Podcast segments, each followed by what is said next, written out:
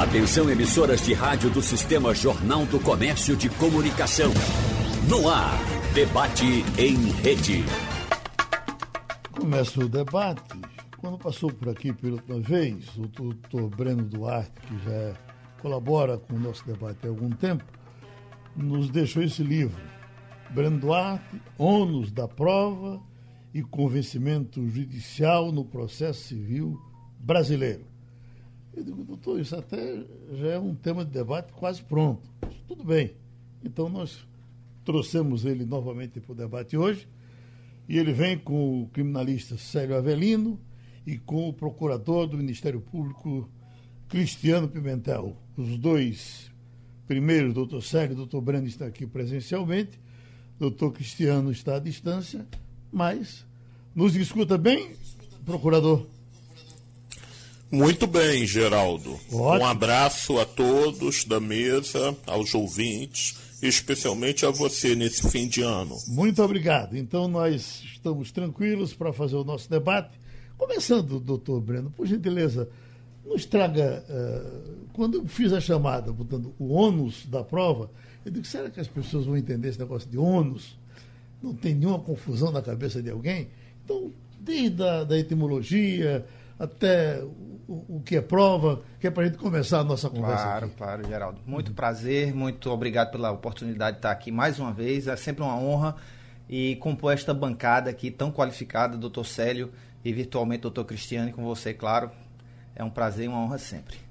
É, mas, Geraldo, é, o ônus da prova não é um algo, algo simples, né? Tem um doutrinador alemão, o Léo Rosenberg, que ele diz o seguinte, que a espinha dorsal do, do processo é o ônus. Uhum. Porque o ônus é exatamente essa é, é, distribuição de cargas que faz com que o processo caminhe, né? até chegar no objetivo final, que seria a sentença, que é a decisão judicial. Bom, nem sempre o ônus existiu. É, do ponto de vista do, da, da, maioria dos ordenamentos. Né? No, no direito romano, por exemplo, existia um, um, determinado momento que o juiz tinha dúvida e ele declarava a sua dúvida e não, não, não sentenciava.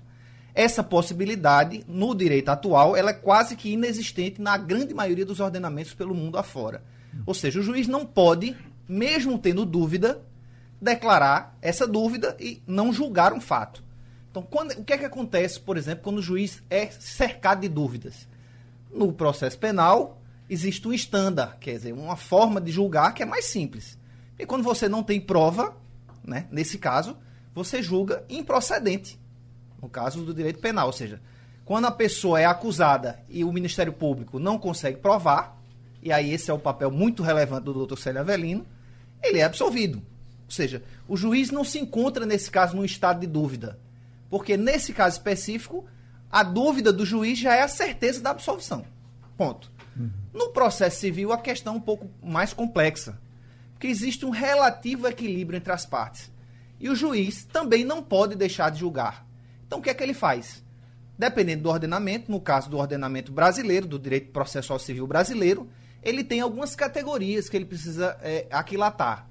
Então, para o autor, compete o ônus da prova do fato é, constitutivo do seu direito e ao réu a prova do fato extintivo, impeditivo e modificativo do direito do autor. Ou seja, o autor tem que, em certa medida, provar e o réu também tem uma obrigação ou tem um dever né, de contraprovar naquele aspecto. É um, é um estándar diferente do processo penal. O que é que aconteceu ao longo do tempo? É, desde a consolidação Ribas, lá em 1876, a regra que vigia era uma regra que vinha do direito canônico. Que essa regra foi reproduzida no Código Canônico de 1917. O código depois mudou em 83, mas não mudou muita coisa. Que dizia o seguinte: que ao autor compete o ônus da prova. É o autor que deve provar. E quando o, o autor não prova e o réu também não diz nada, o réu deve ser absolvido. Transportando um aspecto que era do direito penal, ou processo penal, para o processo civil. O que é que acontece? A modernidade, a complexidade, a hipercomplexidade das relações faz com que essa regra não seja uma regra adequada para todos os casos. E aí, nós estávamos falando aqui sobre direito médico antes, né? Uhum. Estávamos falando sobre alguns aspectos do direito médico. Você imagine, por exemplo, alguém que sofre por um erro médico. Ele estava lá na maca, deitado, inconsciente. O médico preencheu todo o seu prontuário. Né? Ele é o, é o, o chefe da equipe e o paciente sofreu um erro médico. pela regra estática, pela regra que é normal, vigente no direito hoje, no direito brasileiro e em grande parte do, dos ordenamentos do mundo, cabe ao autor o ônus da prova. Nesse caso, o ônus da prova caberia ao paciente. Mas aí eu pergunto, Geraldo, como é que você vai provar se você estava lá deitado, você estava anestesiado, se o médico preencheu o seu prontuário, se a equipe é toda vinculada àquele médico? Simplesmente é uma, uma tarefa quase que hercúlea provar. Então, o direito trouxe certos mecanismos para fazer com que haja um certo equilíbrio nessa relação processual. E o Código de Processo Civil de 1973, que tinha uma regra, foi acrescida por uma outra regra posterior que permite ao juiz, em certa medida, para provocar um certo equilíbrio entre as partes, alterar essa configuração do ônus, ou seja, definir que é o réu, em certa medida, pode ser que ele tenha que provar alguma coisa. Uhum. Então, o ônus tem essa questão. É, e a gente consegue é, classificar o ônus, que é uma categoria do ônus geral, né? que é aquela coisa que nos impulsiona a pretender alguma coisa, a ter um interesse. Por exemplo, quem não contesta uma ação não tem um dever de contestar. Ele pode deixar de contestar. Mas, eventualmente, ele pode sofrer uma consequência. É igual o que acontece na nossa vida, Geraldo. Uhum. Quando a gente não sai para trabalhar, pode ser que ninguém lhe obrigue a trabalhar. Mas o fato de não ir trabalhar pode lhe trazer uma consequência negativa. O ônus é uma categoria dessa posição jurídica que a gente tem, que é levada ao processo civil. Ela se distingue do dever e da obrigação. O dever pressupõe uma hierarquia, ou seja, o juiz tem um poder-dever de manter a ordem da audiência no tribunal.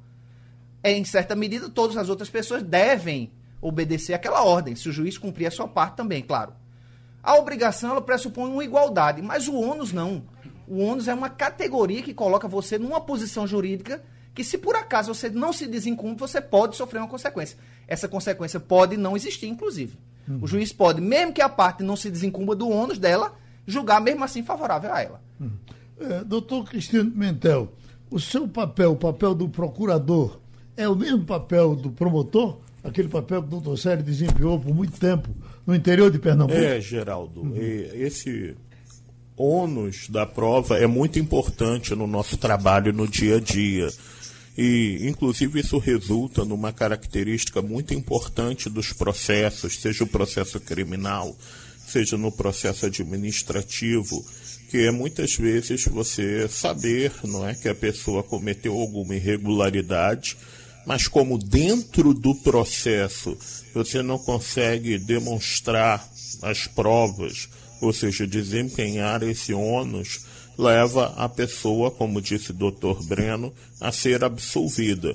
Por isso que muitas vezes tem, às vezes, um político que toda a população diz que enriqueceu na política, ou no popular está roubando muito, e ele nunca foi condenado, apesar de ter passado por vários processos porque nem sempre o Ministério Público consegue desempenhar o ônus da prova, ou seja, colocar dentro do processo as provas do crime, é, demonstrar que aquele enriquecimento ele derivou da atividade política. Isso acontece em todas as categorias de crime, não só em políticos, mas também em criminosos em geral. No tribunal do júri, isso acontece também não é? Muitas vezes o ônus da prova não é desempenhado e os próprios jurados, que são leigos, que não são juízes de direito, absolvem porque o Ministério Público não conseguiu convencer os jurados, ou seja, desempenhar o ônus da prova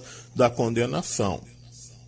O, o, o promotor, o procurador, no caso, ele nem é a favor do juiz, nem é, é a favor do. Ele não é a favor de ninguém. Ele acompanha só o processo, é assim? O que acontece? O Ministério Público, em muitos países, ele é puramente acusação. Por exemplo, nos Estados Unidos, ele realmente quer, no popular, lascar o réu, não é? E o réu que tem um advogado bom e se defenda plenamente. Não é isso existe no sistema de muitos países. Agora o Brasil ele adota um sistema que o Ministério Público, ele além de órgão acusador, ele é fiscal da lei. Ou seja, antes de acusar, o dever dele é buscar a justiça, a verdade real. E muitas vezes o Ministério Público ele até entra com a ação, mas no correr da ação, os testemunhos, as provas trazidas pela defesa, até no tribunal do júri, quando está sendo julgado um homicídio, e o promotor lá no tribunal do júri pede a absolvição do réu que está sendo julgado ali no tribunal do júri, porque no correr do processo ele viu que as provas não sustentam uma condenação. Ou seja, o dever maior do Ministério Público brasileiro, seja promotor, seja procurador, é com a justiça. Então, muitas vezes, ele vai ter que ir contra a própria ação que ele ingressou, pedindo a absolvição do réu porque no correr do processo não foi desempenhado o ônus da prova. Não só da ação que ele mesmo entrou, às vezes foi uma ação que um outro colega de Ministério Público dele entrou e ele assumiu o processo no meio e quando chega na fase que nós chamamos de alegações finais, não é? Ele pede a absolvição, é, ou seja, contra a ação do próprio Ministério Público, porque ele promotor vê que não há provas ou seja, que o Ministério Público não desempenhou o ônus da prova e pede a absolvição. E isso pode resultar em toda a população achando, não, é, o promotor pediu a absolvição, mas o réu era mesmo culpado. Ou seja, a verdade popular muitas vezes é diferente da verdade do processo, hum. não é? E vice-versa também. Ou seja, a verdade do processo que está dentro dos autos do processo, não é? Ela muitas vezes é diferente da percepção popular e mesmo diferente da verdade real. Exatamente por isso que o Dr. Breno colocou. O ônus da prova ele tem que ser desempenhado dentro do processo. Doutor Célio, o advogado eh, precisa convencer também ao promotor de que as provas que ele, estão, que ele está levando são corretas? Geraldo, veja bem, nesse, eu agradeço a você esse convite que você me fez para debater com o doutor Breno Duarte, doutor Cristiano Pimentel. Eu quero iniciar fazendo um agradecimento especial ao doutor Breno, Breno Duarte pela dedicatória, gentil dedicatória do seu livro Onda da Prova e Convencimento Judicial no Processo Civil Brasileiro. Uhum. Se bem que faz muito tempo que eu não faço processo civil, eu tenho mais intimidade hoje com o processo penal, mas o processo civil, assim, é, é, é fantástico. É bom de fazer. Eu sempre, há 18 anos eu fazia isso, um prazer, no Código de Processo Civil de 1973. Então a gente começa para esclarecer aos ouvintes é, o ônus da prova. O que é o ônus da prova? É o dever de provar recai a quem alega. Uhum. Então quem alega é um princípio geral, tem o ônus da prova, tem o dever de provar aquilo. Evidentemente que tem alguns fatos que independem de prova. São aqueles fatos notórios. Fato notório independe de prova. Eu não preciso provar a ninguém que Geraldo Freire é o comunicador da maioria. Isso é fato público e notório, que independe de prova. A própria lei diz isso. Então, a prova constitui todo o processo.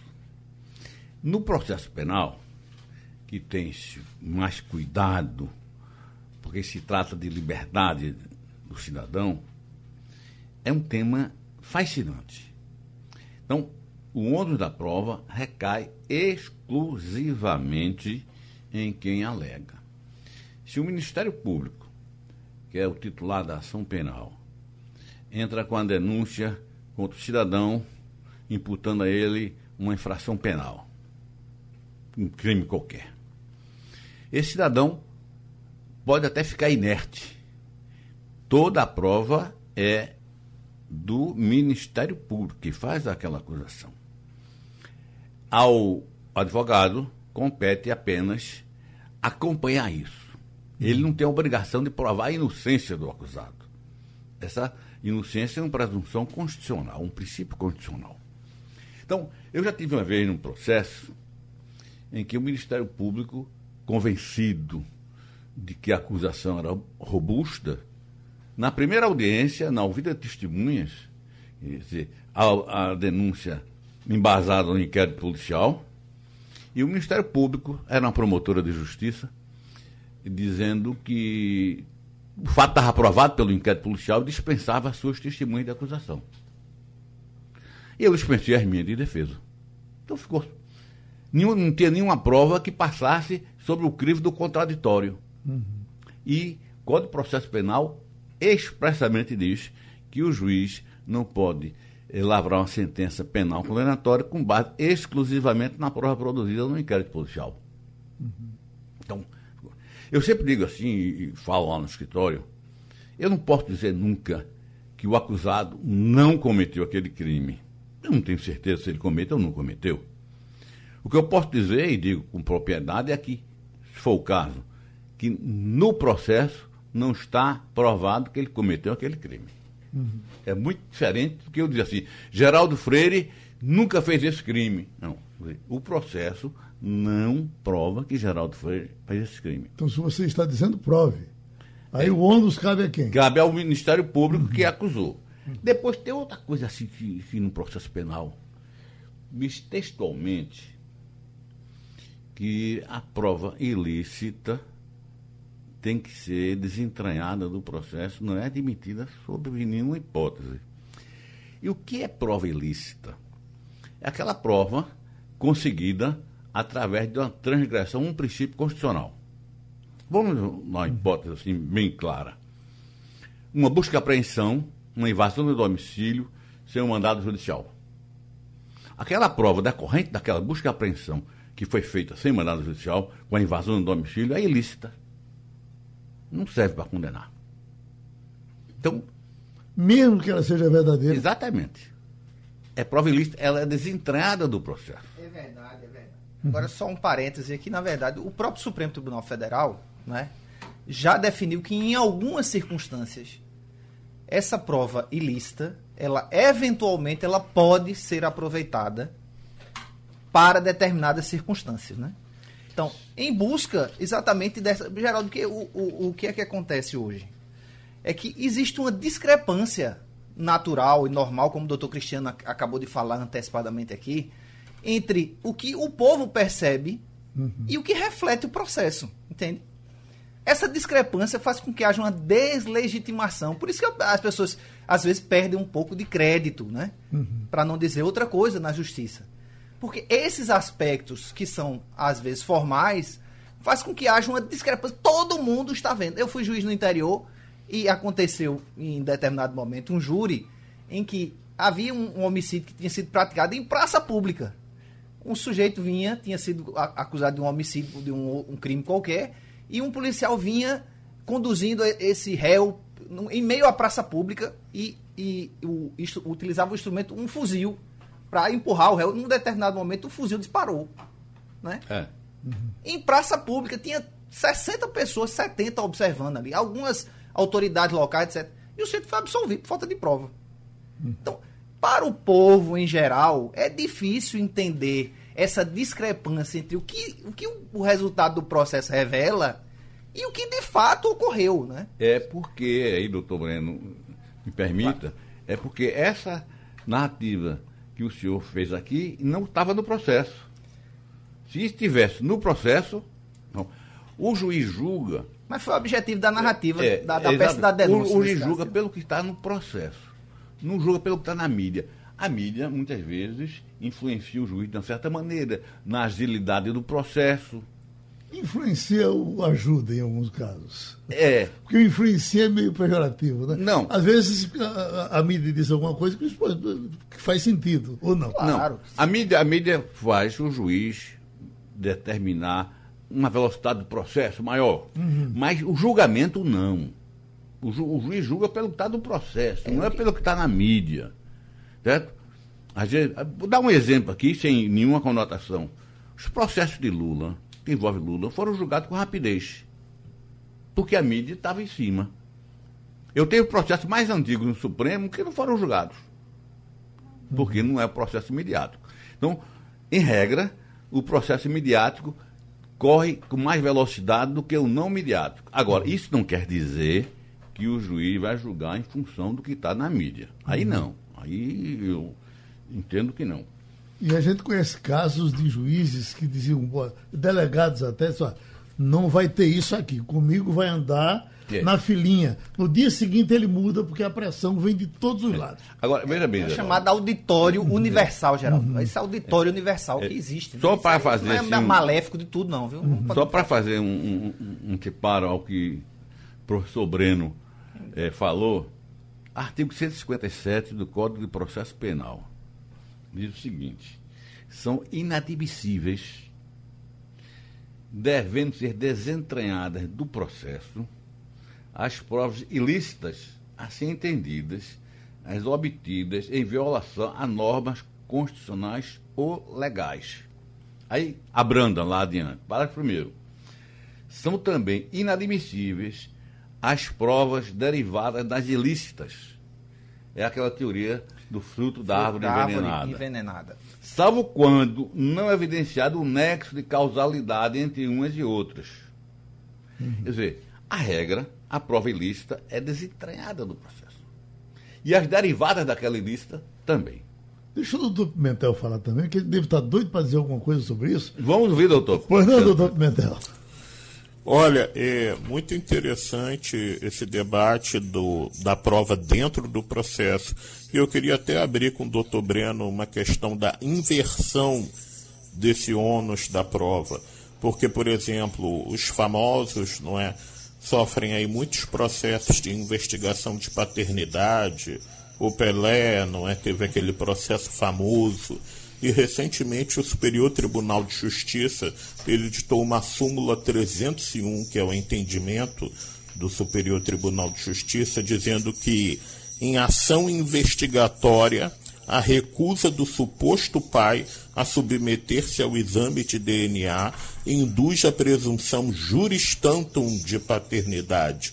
Ou seja, se o réu, no processo de investigação, ele não quiser produzir a prova do exame de DNA, o juiz ele julga procedente a ação e manda registrar na certidão de nascimento da criança, ele como pai, mesmo sem fazer o exame de DNA, e inclusive para todos os fins de herança e pensão alimentícia também. Na- na lei seca- é, na lei seca, vezes se- essa questão do ônus da prova, ela é mitigada por entendimentos jurisprudenciais e também pela lei, como nós temos no Código do Consumidor. Então, só para levantar essa bola para o professor Breno arrematar. E na lei seca, doutor agradeço. Sérgio. Na lei seca, doutor Sérgio, se eu chego, o guarda me manda fazer o bafômetro e eu me recuso, eh, eh, eu digo, eu não vou fazer. Eu vou chamar meu advogado, Célio Avelino, para me defender, eu não quero fazer esse negócio. O senhor me defende?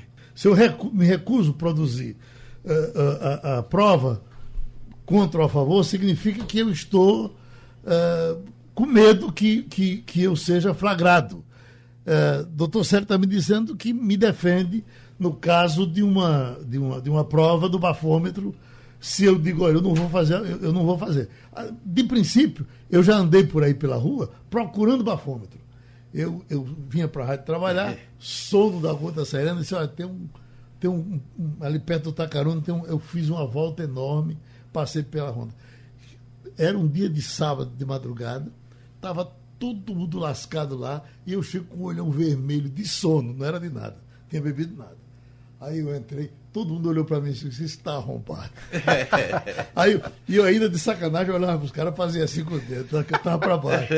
Aí quando eu chego lá, o cara bateu, não tinha nada. Aí foi uma beleza. Bom, mas, eh, eh, doutor Cristiano, eu, eu, eu posso me recusar e, e- e o senhor me defende também? Olha, existem vários casos em que a lei e a própria jurisprudência, como eu citei essa súmula 301 do exame de DNA nos casos de paternidade, que ela inverte a situação. Não é? Porque a rigor você se recusar a fazer um exame, a fazer uma prova, você deveria ser absolvido porque o Estado, o órgão acusador do Ministério Público, não teria desempenhado a prova, ou o autor no processo do consumidor.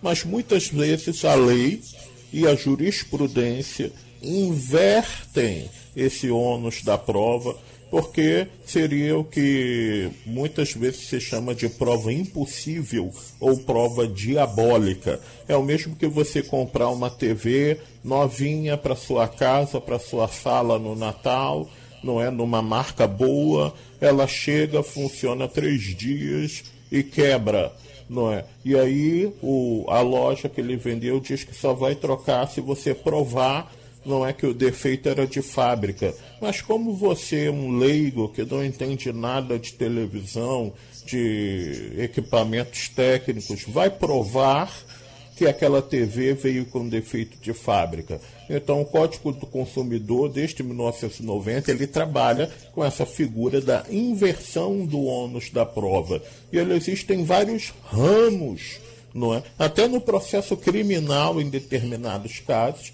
existe essa questão não é pode existir a inversão desse ônus da prova, mas ele se aplica muito mais no direito do consumidor em determinadas questões de família, como o exame de paternidade, e realmente acho que o doutor Breno não é, pode uhum. elucidar mais, porque o livro dele é especializado nesse ponto. Pois não, doutor Breno.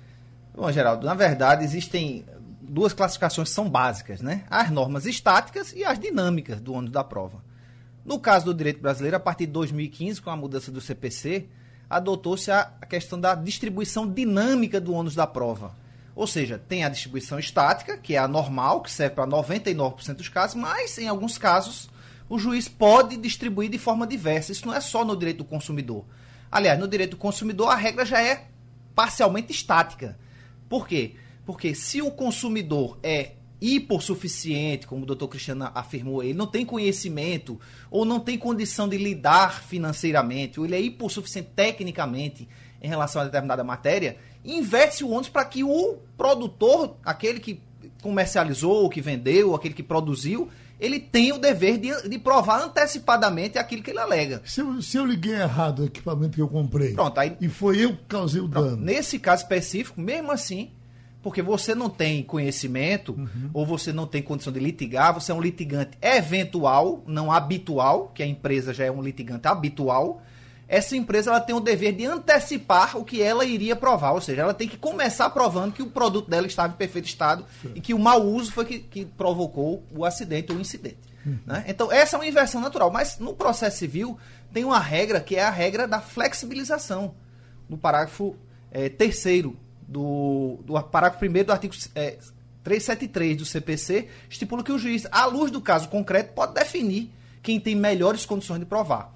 Essa regra vem, existe em outros países, por exemplo, em Portugal, que é a nossa matriz é, é normal. Na Itália existe um, algo parecido, na Espanha existe algo parecido, na Alemanha existe também, em que o juiz aquilata no caso concreto, levando em consideração os aspectos pessoais do caso.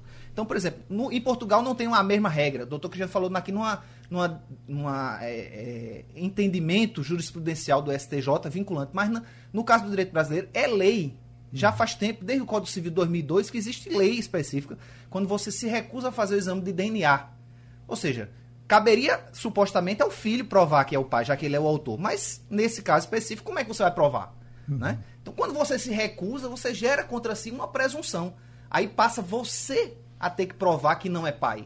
Que você era estéreo ao tempo da concepção, que você não estava no local do fato. Ao tempo da concepção, você estava em outro local, você estava preso.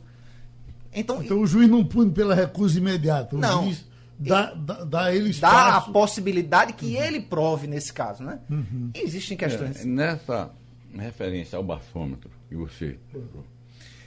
Não é só você se recusar. Você pode até fazer o bafômetro e ele dá um percentual superior ao constante da lei seca e nem assim autoriza a ação penal. Estou aqui com decisão de tribunais. Diz o seguinte: a comprovação de haver uma percentagem de álcool no sangue superior à permitida pela lei seca não é suficiente para sustentar uma ação penal contra o motorista. Com esse entendimento, o Tribunal de Justiça do Rio de Janeiro arquivou um processo contra uma jovem de 20 anos que dirigia sem causar risco. A decisão desta quarta-feira da segunda Câmara Criminal é semelhante a outras decisões do Estado. Quer dizer, além de ter superior à permitida pela lei seca, tem que estar dirigindo de uma forma anormal. Ou demonstrar pelo andar, pelo caminhar, pelo falar, que estaria embriagado. Não é. Por quê? Esse, essa porcentagem de álcool no sangue de uma pessoa é diferente de outra. Uhum. Não é quer dizer, você pode estar com um percentual e estar embriagado e outra pessoa está com o mesmo percentual, ou mais ainda, e não está embriagado. Doutor Breno deu um exemplo aqui internamente que eu gostaria que o senhor repetisse para a gente aqui de um, de um médico. É, na verdade, quando você tem uma relação de erro médico, e foi o que ocorreu na Argentina para a criação dessa teoria que foi importada, uhum. inclusive só um detalhe histórico, a Evita Peron, a mulher do Juan Domingo Peron, em 1954, quando do julgamento que, que envolveu a pessoa dessa Evita Peron, foi aplicado pela primeira vez, historicamente registrada, a distribuição diversa do ônus da prova. Não necessariamente para o autor, o ônus da prova, mas eventualmente para o réu que alega alguma coisa. Né? Antecipar o que ele deveria provar futuramente. Ele antecipa e tem que provar agora. Então, para um, uma situação de erro médico, por exemplo, em que o paciente estava numa sala de cirurgia, ele estava anestesiado, ele estava com a equipe que é do seu médico subordinada ao médico principal e há uma acusação de erro médico, como fazer para aquele autor, que é leigo no assunto, que também estava desacordado, provar aquele fato, que houve um erro, que houve um abuso, por exemplo. É o caso do Roger Abdelmaci, né? Uhum. Que houve um abuso, que houve. O senhor falou do outro médico que, que no, no julgamento ele foi o, o, o bafômetro, ele, tá, ele foi dormir, a, a... ele bebeu, foi Isso. dormir de 11 horas da noite Acordou, Acordou às 6 horas da manhã para dar plantão e aí foi submetido ao teste do bafômetro. Ele estava consciente que não, de, não tinha hum. consumido bebida alcoólica, fez o teste. Que certamente positivo. acontecerá facilmente. É, pode acontecer, gente. isso que Teve ação penal contra esse médico, doutor? A ação penal foi trancada, porque exatamente nesse caso específico, ele demonstrou, mas na verdade houve uma presunção gerada para a possibilidade da propositura da ação. O que está dizendo é isso, é que em certa medida o que eu acho que penso que a complexidade das coisas está fazendo com que a gente tenha que ter um olhar cada vez mais individualizado para o caso concreto. Ou seja, essa presunção existe abstratamente e a gente vai ter que investigar em determinada medida nos casos em que é possível investigar isso aí, é, é se acontece ou não uma adequação daquele fato àquela presunção que existe. Uhum. É isso que se defende. É, veja só, em processo penal, processo civil é possível sim, mas no processo penal uma condenação exige certeza absoluta, irretorquível, certeza absoluta. Não pode haver uma condenação por probabilidade, por mais alta que seja. Tem que ter certeza. Se não houver essa certeza absoluta, não há como se lavrar uma sentença penal condenatória. A questão da lei da improbidade administrativa, que estão querendo mexer com ela.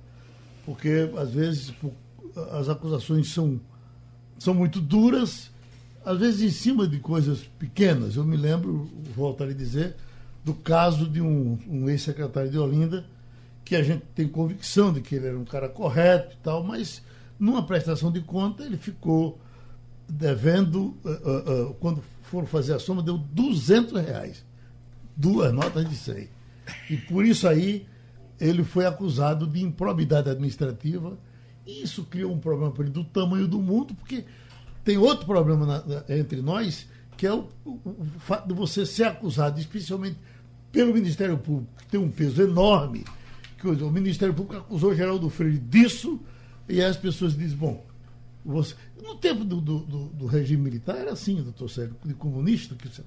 o, o, o, camarada pegava você e dizia, Célio Avelino é comunista. É, o, o, policial que queria lhe perseguir, qualquer comissário de subúrbio, levava o Célio Avelino para a delegacia. Lá se provava que o Célio Avelino não era. O Célio voltava para casa. Na outra semana vinha outra acusação contra o Célio. Célio, quando chegava lá, já tem precedente, ele já teve aqui uma vez. Na terceira vez era comunista. Isso. Era por aí a história. Era, é, era por aí. Eu lhe pergunto, a, a lei de, da, da, da, da, probidade administrativa, ou improbidade, não sei como, ela deve, ser, deve se mexer nela? Olha, é, várias questões aí. Primeiro, essa questão desse exemplo do seu amigo, dos 200 reais do secretário de Olinda. É lógico que o Ministério Público não é infalível. Para isso existe o judiciário, que é quem julga. Eu creio que o juiz, nesse caso, ele poderia até rejeitar liminarmente essa ação por falta de justa causa. Não é? Então, o Ministério Público não é infalível, o juiz não é infalível, para isso existe a segunda instância, a terceira instância e a quarta instância. Ou seja, tudo isso pode ser corrigido no processo, na, na demonstração do processo. E para isso existe realmente um processo muitas vezes longo. Mas o que está sendo questionado é que esse novo ministro aí, o Cássio Nunes, que o presidente Bolsonaro colocou no Supremo recentemente, na sexta-feira, último dia antes dos do Supremo entrar de férias, ele deu uma decisão monocrática suspendendo um trechinho da lei de ficha limpa. Mas é um trechinho que muda tudo. Tudo, praticamente tudo na lei da ficha limpa. E a lei da ficha limpa não é uma lei qualquer. Ela foi feita após a população recolher 2 milhões de assinaturas. Foi uma luta muito grande no Congresso, porque o Congresso não queria passar a lei da ficha limpa teve que o povo ir lá para a esplanada fazer manifestação para passar.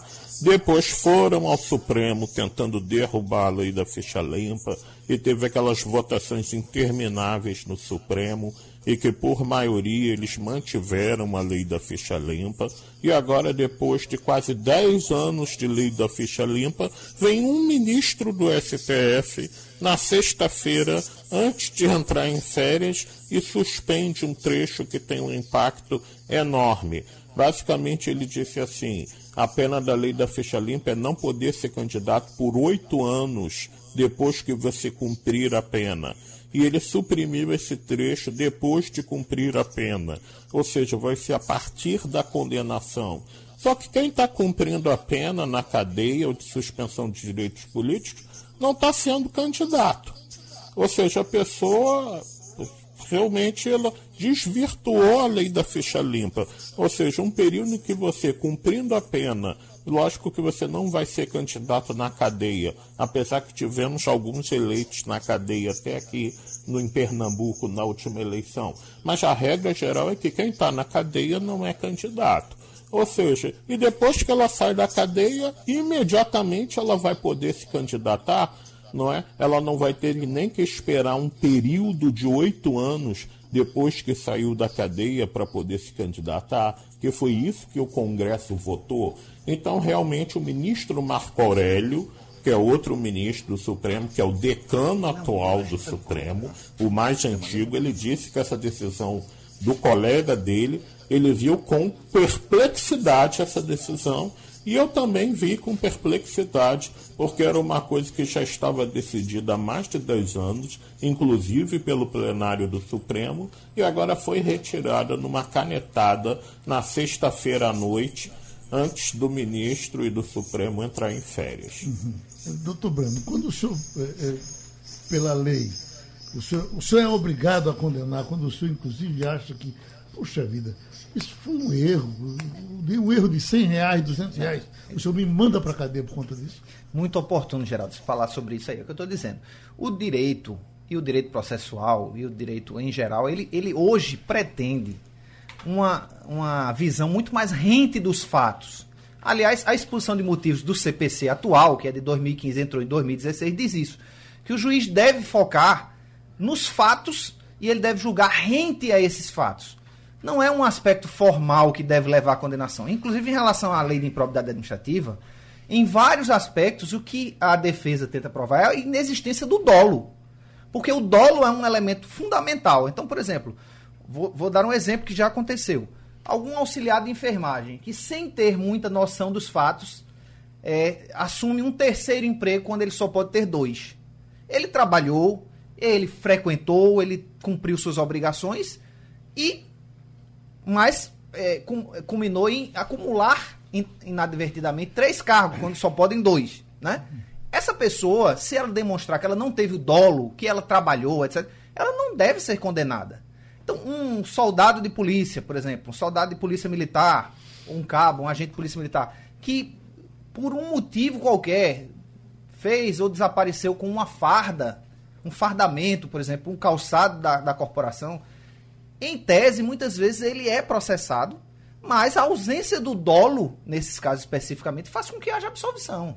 Uhum. Né? Ou seja, é preciso aquilatar e entender qual é a função da lei. O juiz não está para condenar simplesmente, ele deve aquilatar qual é o sentido e o alcance do ponto de vista teleológico, ou seja, qual é a finalidade que a lei quer? É punir aquele gestor que apenas é, por um engano, por um lapso formal, deu eventual prejuízo ressarcível de 200 reais, aplicando uma multa 10, 20, 30 vezes maior do que isso aí, ou caçando os direitos políticos, talvez seja muito mais prejudicial para a sociedade. Tirar aquele gestor, que é um homem probo, um homem honesto, e cometeu um desvio é, que não é, é, é, um desvio acidental, digamos assim, e de, do ponto de vista meramente formal, do que é, você voltar as energias para perseguir o que de fato faz sentido para a sociedade. Doutor Sérgio, é, é, houve um tempo, já falamos certa vez disso aqui, que se dava muito valor ao delegado caceteiro, era assim que se dizia. É verdade. Que o delegado dava porrada em quem chegava por lá. Uh, uh, tivemos diversos exemplos aqui no Recife juiz duro. Olha, cair na mão do doutor Fulano, você está arrombado. É verdade, é verdade. E essas coisas ainda existem nos tempos de hoje? Existe, existe, infelizmente existe. Eu sempre digo, e não sei se o doutor Breno concorda comigo, acredito que vai concordar, eu não sei assim falar juiz rigoroso. Sim, juiz rigoroso. Não é. O rigor está na lei. Claro. Não pode estar tá no juiz o rigor está na lei. Então, toda vez juiz rigoroso, eu chamo, eu digo que é juiz justiceiro, que vai com viés de condenar aquela pessoa. Não é um juiz é, é que aplica o direito, aplica a justiça, aquele que dá uma desculpa para condenar. Agora, fazendo um gancho no que o doutor Cristiano Pimentel disse, seguinte, a lei ficha limpa, todo mundo elogia. Eu acho que está errada essa lei. O legislador não pode substituir o eleitor. Eu acho que o eleitor deve ser livre para votar em quem ele quiser. Dá outro exemplo aqui de Lula. Lula foi condenado e tal. Lula é líder. Eu acho que ele teria direito a ser candidato. E o povo escolhe se vota nele ou não vota. Com todas as acusações contra ele. Eu acho que até Fernando Uberamar, bandido conhecido, se quiser se candidatar, quem quiser votar nele, vota. O que não pode é o, legislador pretender substituir o eleitor. O eleitor é livre para escolher o que ele quiser. Então, essa lei ficha limpa é, restringe e o legislador quer é, se substituir o eleitor. O eleitor não sabe votar. É isso outra coisa. Depois, a lei ficha limpa. É, eu fui advogado de, de prefeito que foi condenado, depois o tribunal reformou essa decisão, porque doou urna funerária. Qual é o prefeito do interior que não faz doação de urna funerária àquelas famílias carentes? Aí ele dizia, ah, porque não, tá na, não tem lei específica. Tinha lei do orçamento. Ele não tinha lei específica. Mas qual foi a culpa desse prefeito? Qual foi o dolo desse prefeito? Que é prática comum em todos os prefeitos do interior principalmente no interior, tem uma verba destinada à urna funerária para aquelas famílias realmente carentes que precisam disso. Então, é preciso ter bom senso, tanto para propor uma ação penal e principalmente para julgá-la.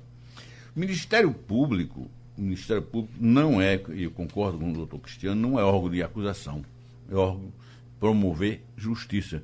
Eu digo isso porque fui promotor de justiça. Aliás, eu sou promotor de justiça, aposentado, mas não deixo de ser promotor de justiça, com muita honra para mim. É tanto que recebe um dinheirinho de aposentado. Ainda. é. é.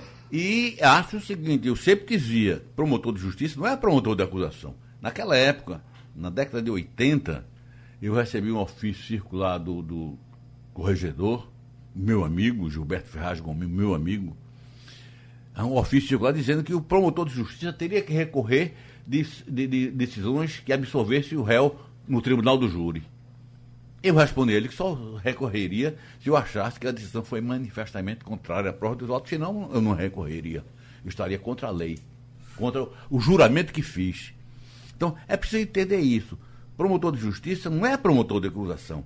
O compromisso dele não é com condenar ninguém. O compromisso dele é com aplicar a justiça. E eu dizia, Eu não sou de acusação, eu sou um órgão de defesa da sociedade. Mas ainda hoje, ainda hoje, infelizmente, alguns promotores de, justi de justiça, equivocadamente, cheios de boas intenções, confundem justiça com acusação.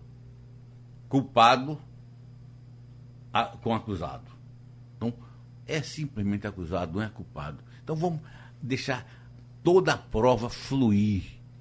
E principalmente no júri, quando um promotor de justiça usa a eloquência e deturpando os fatos em busca de uma condenação. Você foi jurado, você sabe disso.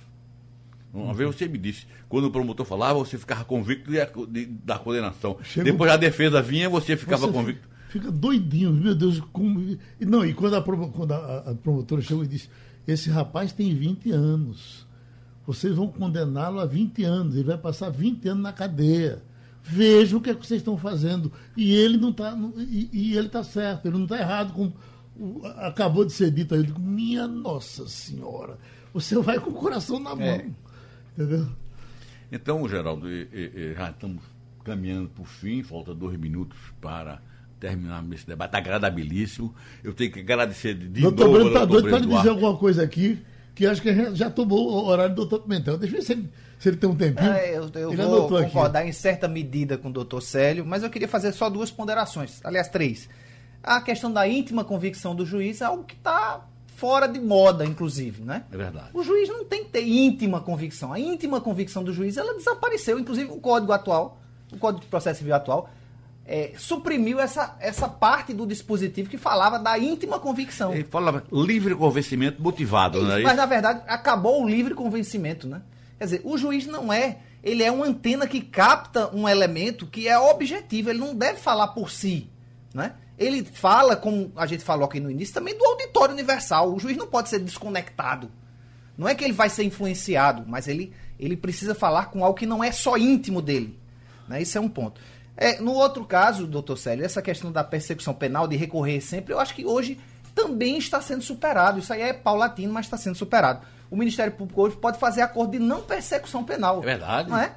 O Ministério Público pode não recorrer a Procuradoria do Estado muitas vezes não recorre dos, da, das decisões, tem feito acordos sobre isso. Ou seja, está chegando num ponto que a gente está pretendendo que seja um, mais próximo do fato concreto. Deixa eu abraçar os meus amigos, fizemos uma boa conversa aqui hoje.